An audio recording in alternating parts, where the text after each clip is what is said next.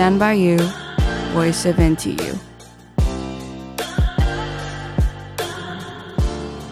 大家好，这里是台大之声，你现在收听的是椰林抱抱，我是主持人小可，我是主持人 Lily。哎，小可，最近刚开学，你的选课怎么样？我觉得老实说，我的运气蛮好的，就是我在初选的时候就抽到了十九学分，然后还必须要面临到，就是我可能要做一些取舍，要忍心就是忍痛去退掉一些课。那你忍痛退掉了哪些课？我退掉了几堂蛮有趣的通识课，一堂是在谈台湾的文学史，然后另外一堂是在谈嗯建筑建筑导论。那我其实都蛮有兴趣的，对。那你兴趣很广泛诶，从文学史到建筑，你是真的都很有兴趣吗？就是一方面是文学，算是我之前就喜欢看一些散文诗小说，然后就、嗯、虽然我的本科系跟这个比较没有关系，但就会觉得说希望可以扩展自己的视野，然后也算是一种专业之外的休息吧。那建筑的话，是我自己很喜欢在城市里面乱晃。那你在乱晃的时候，就会看到很多的建筑。那每一栋建筑其实都会有它自己不同的历史跟被建构出来的脉络，就也会让人有探索的欲望。只是说，oh. 对，只是说要忍痛放弃，是因为还有其他的必须必修课需要均衡之类的，所以就暂时想说先，先先先先跟老师啊。呃，先记在就是我的那个清单上面，那之后有机会的话再来修。所以你真的都有去第一堂课吗？我、哦、没有，我就是在加推选的阶段就忍痛把他们都先退掉了。哦，嗯，哎、欸，可是像我自己。这一学期也是想说很多想要去旁听，因为我这学期就想说不要那么多 GPA，、哦嗯、所以我就旁听多一点。嗯、可是我后来发现，有时候真的是那个课，我就对它有一个浪漫的想象，比如说外文系什么西洋文学概论，嗯，或者是中文系什么文学概论，或者是社会学的，嗯、就是社会系的一些课。但是你自己去旁听之后，你就会发现，看着哎，这个老师怎么讲这么无聊。你就觉得那个浪漫瞬间破灭，然后我后来就，嗯、我从就是开学第一周就知道，哦，好，所以其实我接下来不会继续我那个旁听想象。哦，那你是从大一开始就会去旁听吗？老实说，我自己也没有做过旁听这件事情。诶，虽然在上大学之前，好像蛮多学长姐或者是老师都会说。嗯，大学有大学的课堂很自由，所以你只要对那堂课有兴趣的话，都可以自由出入。但好像实际上到了大学之后，嗯，也没有那么多时间可以再进行进行这个探索。好像我大一的时候，上学期就是二十二学分，然后下学期修到二十五学分。哇，其实时间上面还蛮满的。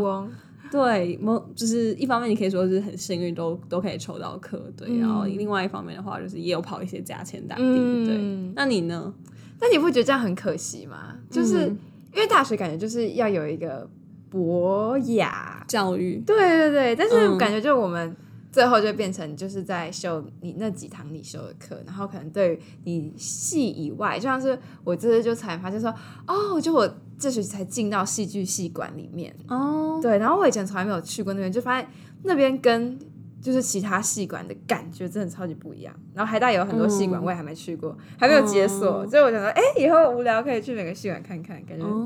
风气不一样。哦嗯、好啊，那我们今天先跟大家想要聊的议题呢，也就是大学选课应该要注意哪一些事情。对，就从我们刚刚的就是小小闲聊里面，其实就会发现，好像要怎么样去平衡生活，要怎么样去满足自己的兴趣跟课业上的需求，都跟要怎么选课有很大的关联性。对，好，那我想要先问问一下可儿，就是在选课的时候，你会先怎么样搜集资料，或者是怎么样决定你要选哪一些课？哦，这件事情。好像只是每年都会做一次，就是每一次每个学期一开始要选课的时候，我都会有一种自己是大一新生的感觉。就是，就是我自己的话，其实还蛮笨的，就是一个蛮笨的方法，就是打开，嗯。嗯，打开课程网，嗯，把所有的课程有兴趣的领域先挑出来，然后把那个领域里面有的都先看一遍。你说像什么什么学程吗？对对对，学程或者是系上有开过什么样的课程？哦嗯、对，那其实会有一个时间段点，就是在嗯具体的这个学期新的课程公布之前，你其实可以去查看历届有开过哪些课程，嗯、然后在这个学期公布之后。然后也可以再看一次，嗯、那差别就在于说，如果你是想要建构一个比较可能完整的课表的话，嗯、那就可以去查历届的。然后其实、嗯、你说，比如说四年的课表这样，对对对对。嗯、如果你想要建构一个完整的大学课表的话，嗯、其实很多老师他们开课都是有一定规律性的。哦，对，他可能会开在上学期或者下学期，他可能两年开一次之类的。嗯、那其实都可以在历届的课程记录里面去看到这件事情。哦，对。可是，像是如果，嗯，像是你有很多想要修的课，嗯，那你会怎么样去安排它？或者感觉，因为有些时候，比如说大一必修多啊，然后之后可能就比较轻一点，嗯，就是你会怎么样去安排这些事情？嗯，我觉得可以去看的是。嗯，第一点很重要的是要去了解关于你们系所里面的课程认定。嗯，就像你刚刚讲的，就是你可能大一的时候有很多必修，但它其实会有一些可以调整的空间的。就你不一定要在这一年就把所有的必修修完。嗯，那你可以在事后再去补。对，但这些的调整你都非常需要去了解关于系上的修课的认定，因为有些课程像是有一些系，据我所了解，嗯。社会学系他们在修课上面，一般的通识课如果没有呃那个什么密字号吗？还是什么井字号？嗯、对，它那个标示星星花花星星，对对对，星星没有星星的话，他就不会被认定为他们的系上选手啊。对，对，这么严格？对，但是在像是我是人类学系的话，那我们没有星星标示的。这种同事课的话，一样也可以算进我们的系外选修里面哦。Oh. 对，所以还蛮需要大家去了解，或者是做功课去呃知道自己的学系对于课程的要求是什么。像是我们的通识，其实也会有不同领域的要求，就是你在。嗯呃，十五的通识学分，那你可能要满足不同的三个领域。嗯，我最近就被这件事情卡到，就是我到大二才知道这件事情。然后你到大二才知道，你太夸张了吧？就是我之前选课比较随心所欲了，我都选我有兴趣的通识课，嗯、然后就后来发现说，哎、我的通识课都没有满足我们系上对于通通识的领域要求，嗯，害我紧张了一下。那你有算说，像我看到很多人都会算，比如说我毕业学分一二九，然后我现在已经修了几学分，嗯、然后我通识有没有满足，外文有没有满足，就是你会这样算吗？嗯、因为我是一直觉得，好，我要开始算，但我每次都觉得啊，算了，懒得算，反正我大四快毕业，就来算一算。我自己的话。其实也差不多是走这个风格，嗯、就是有点随意或佛系。但是自从我发现，就是我的同事，我一直以为我满足，但实际上我没有满足之后，我就很紧张，嗯、我就有再去把人类系的毕业规定做一个比较详细的嗯了解。嗯、对，嗯，所以还是建议大家有空还是可以上去看一下，对，确认一下。这这件事情蛮重要的，不然到毕业的时候你就突然发现，哎，怎么被学校的制度给冲康？但他其实一开始就有跟你讲，只是我们比较懒惰，比较没有在看而已。对，那刚刚你有提到，虽然你是人类学系，但你对文学啊，或者是历史也都很有兴趣的话，你要怎么样可以让大学四年里面上课都可以满足到你的这个需求？嗯，像是我自己的话，其实在做这些安排之前，还蛮推荐可以去找。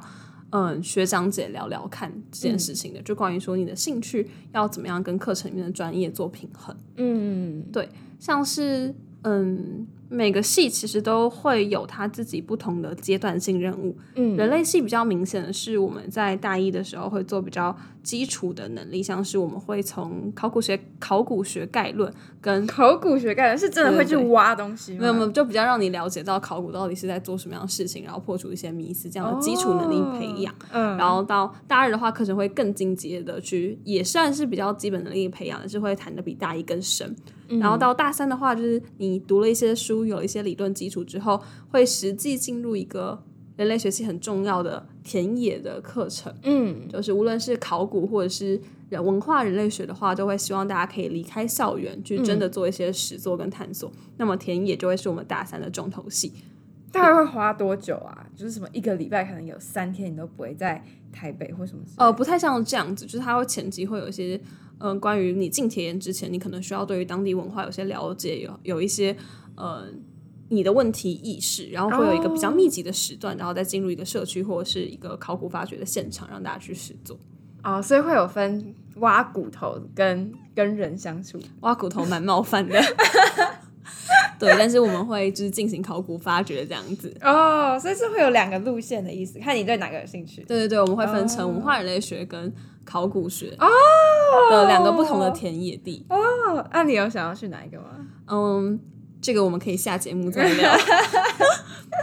怕大家都跟你选同一个，没了没了。像国企的话，我们就大三，很多人就会，甚至现在有大二，嗯、我就看到好多我朋友都在实习，哦，就觉得超可怕。然后大三好像也是一个大家会有一个实习压力的一个时期，嗯，所以我就觉得好像相比一些，比如说很基础科学，虽然我对其他系不熟，可是好像相比一些，比如说文学啊，或者是一些基础学问的，我们需要更早把自己踏入职场的感觉。但其实这样就蛮可惜的，嗯、因为毕竟大学就也才四年，然后如果你那么早就去职场的话，你在学校的时间可能就一周剩两天，就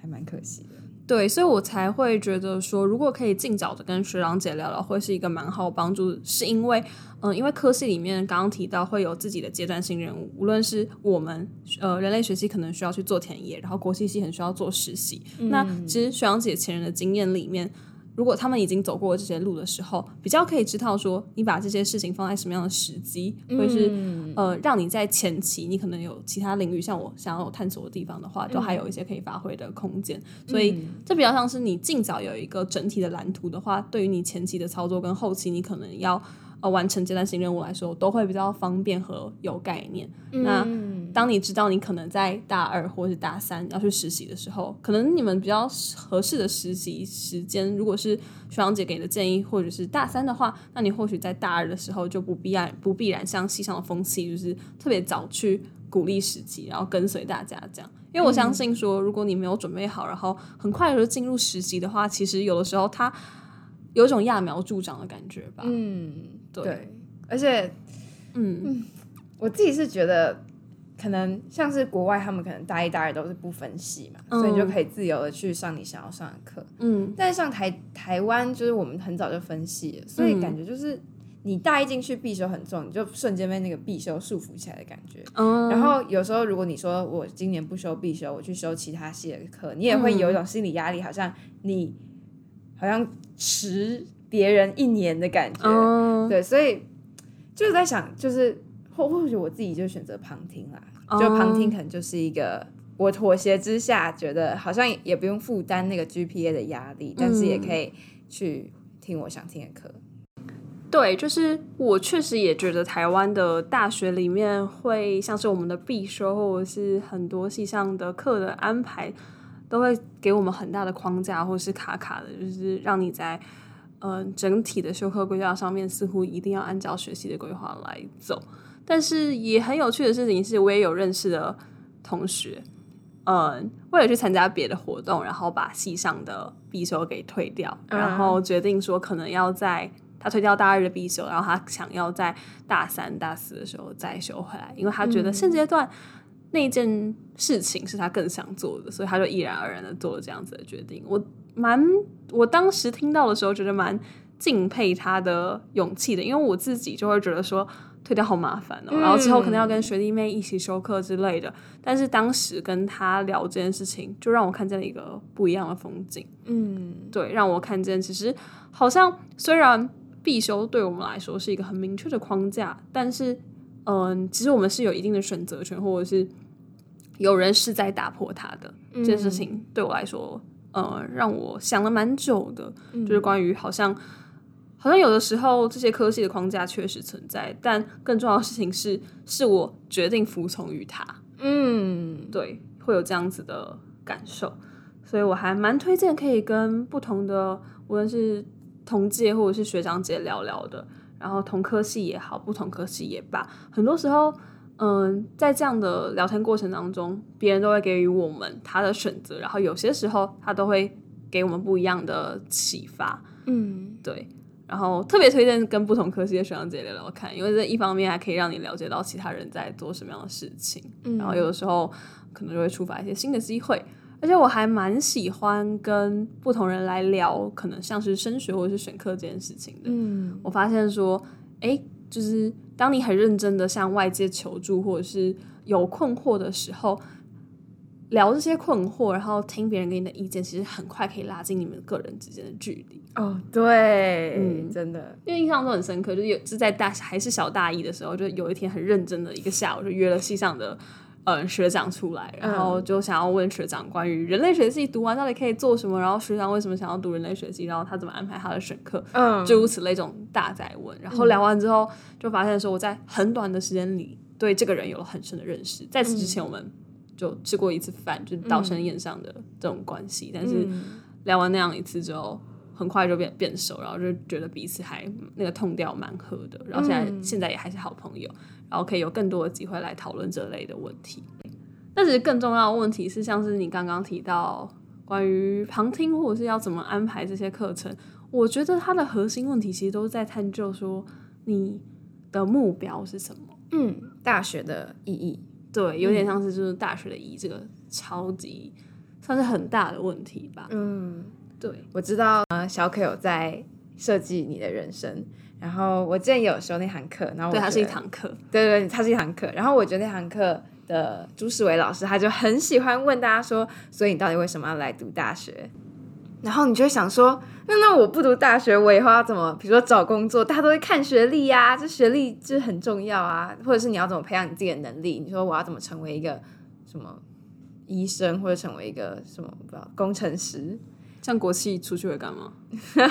国企真的太广，这个不好说。行销，然后金融，然后或者是投资顾问之类的。但我觉得就是还都蛮明确的，会有一个领域的走向的。对，就是你会需要一个学历来证明说你是合适的感觉。就这个社会还是需要这个、嗯、这个讯号，然后别人才会说我可以先选择你。嗯、但是我觉得后来发现朱老师想要问的应该是，除了学历之外，你在大学到底是想要来干？做些什么？对对对对，对，就是除了呃之前会。还蛮常讨论，就是大学它到底是不是一个职业训练所的这样的问题。嗯、然后像是这其实就是一种社会期待投射，嗯，就是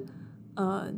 我们其实从小到大花了很多时间在学校，对，然后学校然后最后目的就是让我们社会化，然后可以走出去，然后成为突然就成为了一个大人或者是一个独立的个体。那对于一个独立的个体来说，很大一部分重要的事情就是他要有。独立的经济能力，对，这会期待大家在毕业之后，如果你没有要继续升学，那就会希望你有一份稳定的工作，可以养活你自己。对，但这其实就是某种社会的期待，对于大学的想象，或者其实也是你对自己的期待，因为我觉得那就是很基本的马斯洛那个需求。嗯，对，就是我觉得有经济能力这件事情是一个 must，嗯，不是，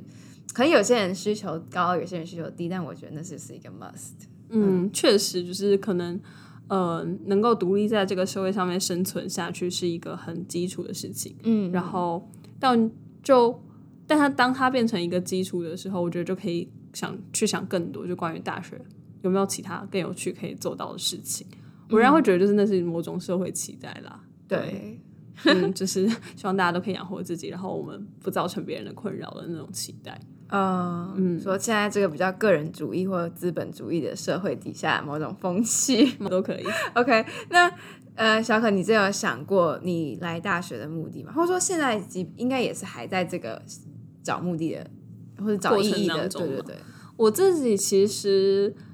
一开始蛮单纯，你也可以说是天真的，就是对于、嗯、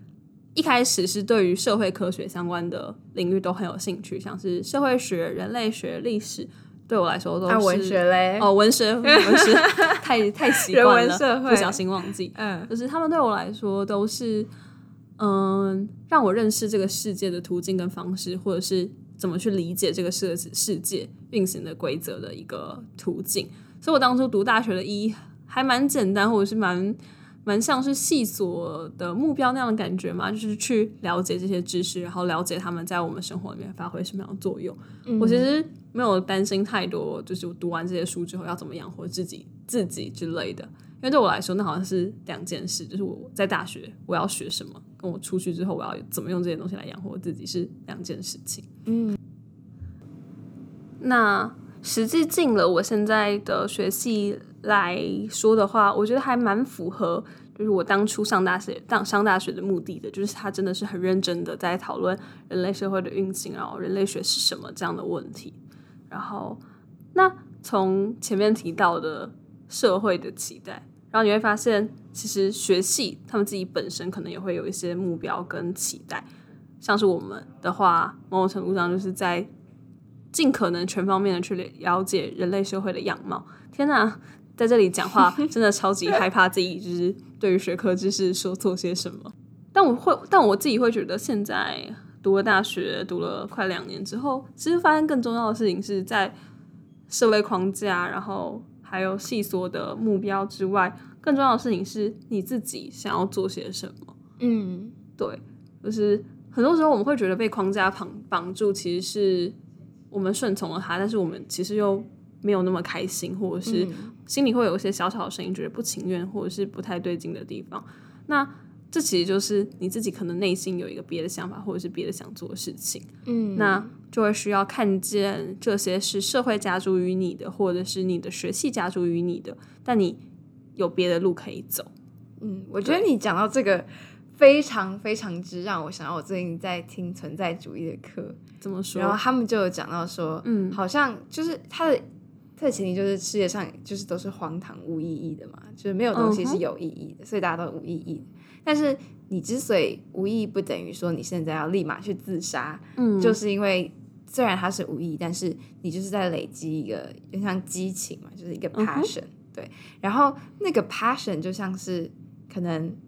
就是你刚刚讲的，就是你要理解说你内心到底做这些事情的动机是什么。Uh -huh. 然后我觉得当理解说可能。这世界上的事情，我们先不假设它到底是无意还有意，但是当你了解说这些事情都是你，也许你是有自由的，你是有选择权的话，嗯、你就更能够可以去施展你的 passion，嗯，对，就不太容易会被一些社会的一些 norms 给绑住，嗯，对。但有的时候，我觉得也并不是说社会上所有的框框架架都是在帮助我们。有的时候，你意识到自己最看重的东西是什么的时候，你可能反过来反而会发现，哎，这个社会框架是我想要的。对，那也没有关系，只要那个是你厘清了自己的内在动机是什么之后所做出的选择就好了。嗯，对啊。但是谈这些，就是大学的意义是什么，或者是你在大学里到底要什么，蛮抽象的。我觉得我们可以来谈一点有趣的，就是大学有没有什么必做清单？哦，对，这个好像就稍就是实际很多嘛，对，就是关于意义之外，那么高大上。对，直接来想想看，有什么行动可以做？我自己是有列啦，哦、真的假的？就是谈一场浪漫的恋爱，一场就好了吗？哦，没有，一有，四年。但是现在就是已经大二了，还没有一场，所以我现在那个数量先往下减，这样、嗯。哦，对，一场就好。对，哦。我觉得，呃，可能像是谈恋爱嘛，嗯、或者是交换，嗯，对，或者是或者是什么打工换宿，打工换宿，然后为什么偏乡服务啊？对、嗯，然后去当志工，志工可能是在台湾岛内，或者是国际志工之类的，或是你想要做做呃加一个社团，然后做一个什么，比如说 podcast 啊，或者是创，或者是什么写一首歌哦之类的，嗯、感觉都很棒。嗯，我之前听到过一个很有趣的是。有一堂课让大家去分享自己大学必做清单的时候，就有同学说：“啊、哦，真的超级让我印象深刻。”他想，他说他想要在大学里面每一个不同的科系都交一个朋友。哦，蛮难的。台大有几个科系啊？好像五十几个吗？那哦，那还好啦，五六五六五六十几个。对对对、嗯，但就是一件很有趣的事情，你可以透过嗯这样的人际关系往来。去扩展你对科系的想象，或者是世界的视野，然后很有趣这件事情，我觉得超级有趣的。我觉得可以去想自己的大学必做清单，就是还蛮能够去帮助回应我们刚刚在讨论的关于大学的意义。就有的时候有些东西是你要做中学，或者是在行动当中才会有体悟。嗯，比如说像之前就有讲到说。有四年嘛，但是你可能有很多想修的课，嗯，但今年可能没办法修，所以你的必做清单里面可能就会写说，我一定要修假设西洋文学概论，那你就会想说，嗯，OK，那我就要把它排在这四年清单里面的哪里？就这个必做清单也可以帮助你去建立你自己的时空的感觉。哎，嗯，那你就提到一个很有趣的问题了，就是关于我在里面其实听出了一种短期目标跟长期目标的差别。哦，对，就像是选课，我自己感觉选课有的时候它我们会把它看作某种就是短期目标，对，就是短期里面我们看见这堂课可能很甜或者是很凉，然后我有一些 GPA 的需求。但有些时候我们好就好像会因为这样子就去忽略自己的长期目标。对，对，好像。嗯啊，有的时候我们很容易就把选课看看作就是单独成立的事件，嗯，那它其实跟整个大学生涯都蛮有关系的，嗯，应该要把它看成一个长期的规划，嗯，对，蛮重要的一件事情。我觉得在选课之前有一些问题可以提供给大家参考，我们把它精简成选课三问，所有东西都要用三。好像是这样子，就是比较比较有 slogan 或者 slogan 感，比较嗯比较酷吗？好帅。第一问是希望从这堂课可以学到什么？对，因为其实一堂课里面会包含的面向非常的多。我们一般可能第一眼会看到的就是知识，嗯，我可能去上了个体经济学，然后我就学到了关于经济学的知识，然后我去上呃使用昆虫学，使用昆虫学，那我们在讲什么？昆虫。怎么吃？猫好像是哎！天哪，天哪！录完大家觉得就是我们两个很无知，没有关系。我相信这是很多人都会有问题，这样替自己玩对。然后，但它其实也会有一些额外面，像是你可能巩固人际关系，像是我自己就有很努力的跟一个关系很好的朋友，我们约好，嗯、算是约好。达成某种默契，就是我们每个学期一定要有一堂一起上的课。也太浪漫了吧！因为其实，在大学阶段，男的还女的？哦，保密。哎，欸、就是嗯、呃，在大学阶段，因为因为大家的课实在都太不一样了，有的时候你跟同系的朋友，就是只通常都只会有同系的朋友比较容易在课堂上面就固定会见到面。对，然后其他的朋友有人的话，就需要在社团或者是其他时间。对对。然后再来的方法就是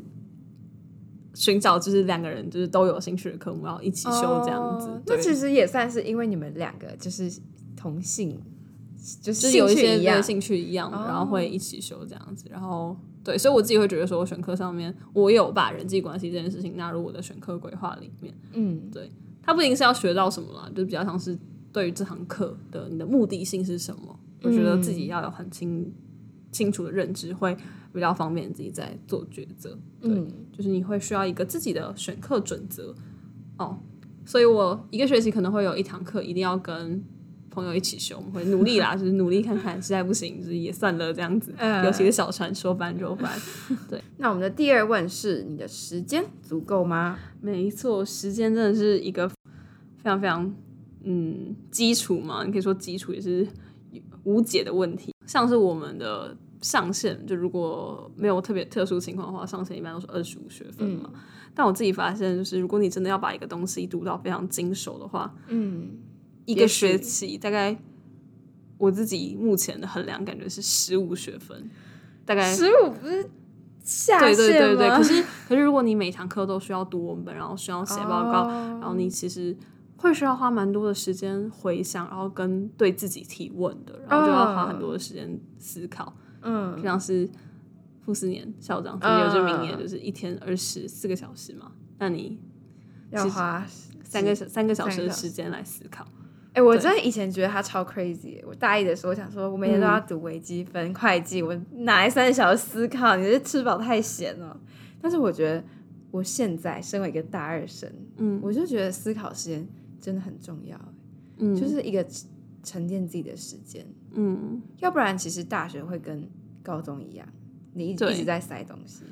那要怎么样才可以平衡？就是你觉得想要学的很广，因为你就觉得啊，我交那么多学费啊，我多修就是多赚到，但是又可以可能学的深一点，不要好像都沾酱油。嗯，那。就除了前面分享的说，可能关于你修这堂课的目的就是要去理清之外的话，另一方面就是很实际层面上的去考量你有多少时间来做这件事情。就是选课的时候还蛮注重就是贵精不贵多这件事的，就是嗯，如果你自己想要学的广泛，然后你又想要去每一堂课都可以获得一些东西的话，那这个策略也许就会是说，你可以选几堂不同领域的课程，但是仍然预留一部分的空白时间，多或者是多的学习时间，来让自己在课外的时候有足够的余裕去温习课堂上面的所学知识。嗯，对，所以这其实就很关乎到你怎么去安排你的时间。因为有的时候你修太多课程，然后没有时间去思考三个小时思考的话，那它反而会去减少了你学习的深度。哦，对。Okay. 然后，但我觉得时间另外一个很重要的因素是，你也要加入对于课外活动的安排跟考量。就很多时候，我们可能会觉得选课就只是把一天白天周一到周五的时间给填好而已。但很多时候会忽略自己的兴趣，可能或者是其他想要参与的活动，像是社团，嗯，像是可能你需要花点时间跟家人去巩固人际关系，嗯，对。像我之前选到二十五学分的时候，在选之前就只有想到说啊，就是。这个时间在课表上面看起来完全 OK 啊，对，但就没有想到说要课外花时间复习，然后或者是要开其他社团的会议之类的，忙到完全没有时间跟家人吃饭。哦，会，对，就其实大学好像除了就像以前你会以为课表一到五看起来白天要满才是正常，嗯，但后来我就发现好像那是高中的思维，嗯，但上了大学之后。你就要必须，可能你要去思考，你现在时间完全是自由的，就、嗯、认知到自己有选择权这件事情，嗯、然后你再去再去安排说，可能我要花多少时间在哪一堂课，或者是会不会有什么我想做的事情。比如说像之前我就有认识有一个人，他就是很喜欢去搭火车旅游，虽然就是一个礼拜他就会空出一两天，就是完全没没课，然后他就会去搭火车，然后去环岛之类的，就很浪漫。嗯，蛮浪漫的，对，但这是需要说事前就很明确的为自己的兴趣留下一个时间，然后加入自己的规划里面。就是你可以说，就是你的选课规划不仅仅是你选课的规划，还是你生活的规划。对对，哎、欸，生活的规划很重要。对，对，就是你要看到有没有一些你不小心遗忘的事情，然后要记得把它加进去哦，不然会变得非常忙。嗯，超多次就是什么忘记。开学期初的时候，就是以为好像只选了二十二学分，觉得没什么事情。然后后来什么社团要开会啊，活动要开会，超多次就是因为我是新北人，嗯、然后我超多次都在捷运上面开会，嗯、就大家晚上约十点开会，已经很晚喽，但我还在捷运上，嗯之类的，效果就不会很好。所以有的时候就会有点好像做了很多事，但是每一件事情都没有做到一百趴。嗯嗯，那当然我觉得。就是有时候时间就是你要去 test 你的那个 maximum 的那个 load 到底有多少，所以感觉你先就是把自己搞爆也不是一件坏事，就是这样你就知道你的最大 在哪里。对对对对对，希望这件事情就是我一个人来承受就够了，然后大家就是这边是前车之鉴，不要效仿啊。对，好，那我们最后一问就是你的这些长短这些选课的长短期目标有没有一致？对，就是虽然刚刚前面跟大家讨论很多，就你可能短，你希望从这堂课里面学到什么，可能是知识，可能是巩固你的人际关系之类的。但有些时候，这些目标比较像是你短期之内希望可以做到的事情，就是关于这堂课你期待获得什么。但是，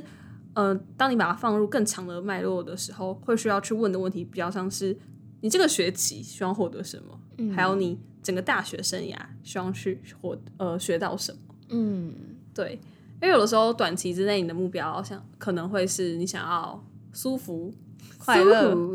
的去享受这个学习的过程。嗯，但你可能长期就是你希望你大学毕业之后可以是一个可以到投行之类。我不知道投行，这可能要问你。就可能你家什么大二开始实习之类。就比较像是说，如果你在大学毕业的时候对对于自己有个期待的话，要去回去检视你的修课能不能去满足这样的期待。就你可能想要修田量课程，可是你却希望在毕业的时候，嗯，成为一个这个领域里面的专业人才的时候，你就会发现，那好像我的短期之内的目标就不应该是选田量课，而是选一些你真的可以学到东西的课程，嗯、或者是嗯，真的要投入比较多的时间来满足这个比较长期的期待。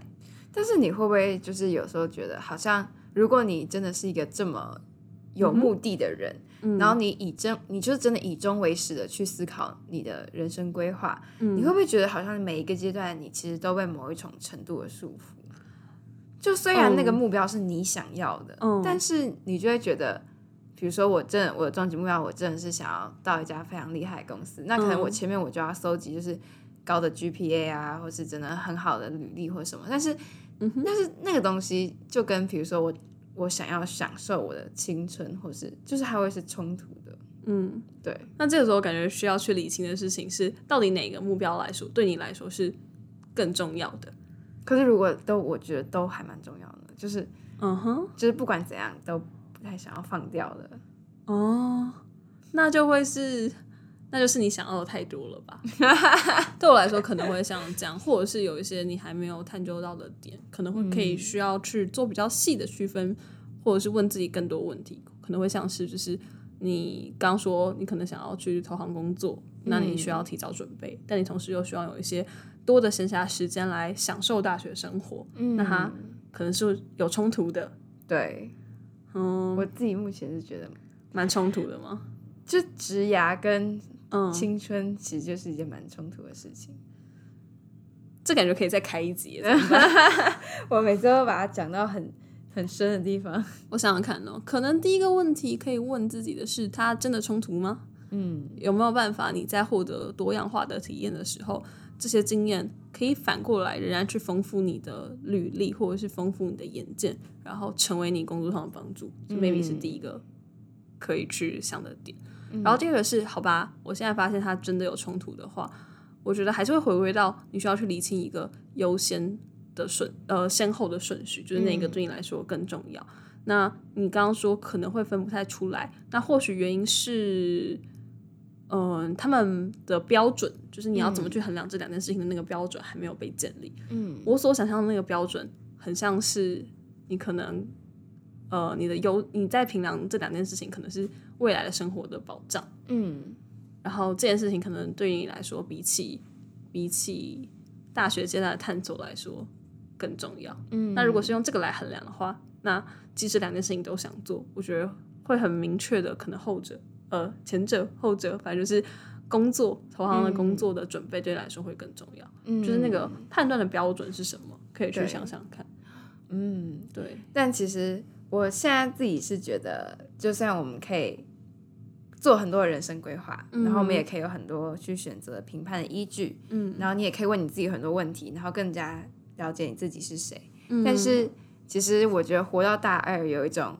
人生，其实真的是七分靠幸运，三分靠努力，嗯、所以好像。其实你虽然你真的可以做一个 bucket list，然后你告诉你自己说，哦，我大学四年就是要完成这些必做清单，我就是要怎样怎样怎样。嗯、可是有时候就是不如人意吧，就也许真的那个机缘就是你没有完成一些你很想很想做的事情，嗯，但我觉得也没关系。就是，嗯，我觉得就是我觉得常常我们会有一种人定胜天的企图心，对，但是后来你就会发现，人定胜天其实。好像会让你成为一个太过于焦虑的人。怎么说？就是你会把所有东西都内在归因化，就觉得说，嗯、哦，是我的原因吗？对，或者什么？但其实有时候，嗯、我觉得反而如果可以对人生更豁达一点，就是你可以更拥抱一些未知或者是不如意的话，好像其实会有一些意外的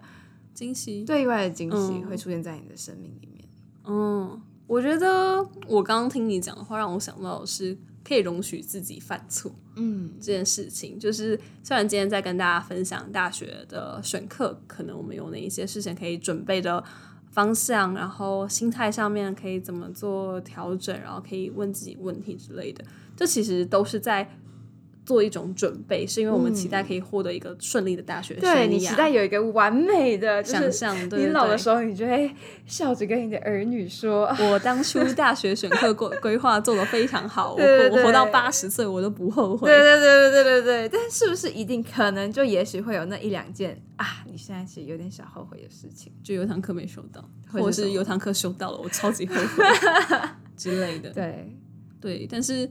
这些事情其实更重要的都是它发生过后，你能不能从里面获得一件自己的看法。嗯，就像你可能修过一堂课，你很后悔，嗯、但那个后悔的原因是什么？嗯，那其实就是一件很有趣的事情。当你知道那个原因之后，它其实可以就就可以去带给你一些感感受或者是体悟，然后避免你在接下来的人生里面继续去重蹈覆辙。对对，容我觉得容许自己犯错是一件很重要的事情。就是当你一直觉得说我不要犯错，或者我很害怕犯错的时候。其实就是除了造成自己心理上的焦虑，有的时候反而可能更会犯错。对，或者你会错过更多。对对，嗯、我觉得容许犯错自己是是件好事啊，就是我们的修课规划不完美也没有关系。但更重要的事情是，你可以停下头来，回头去看看你得到了什么，嗯、还有你想要什么。对啊，我就最近刚刚在看一篇文章，他说你绕远路没有关系，你只是绕了个远路而已，嗯、但最后的结果你还是到了你想去的地方。所以大学也是吧，嗯、也许你现在不知道，你现在你也许不知道我大学的必做清单是什么，嗯、也许不知道我到底未来四年之后我想干嘛，但没关系啊，你绕远路，你就只是多看一些风景，最后你还是会找到你最喜欢或是你很享受的生活。好，这期节目就先到这边，OK，我们下次见，拜拜。